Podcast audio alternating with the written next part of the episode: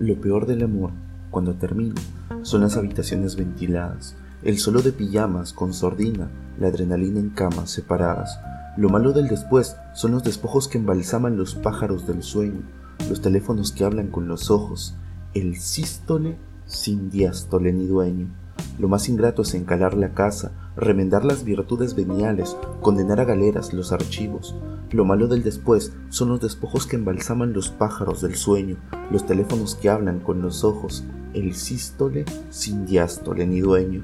Lo atroz de la pasión es cuando pasa, cuando al punto final de los finales no le siguen dos puntos suspensivos.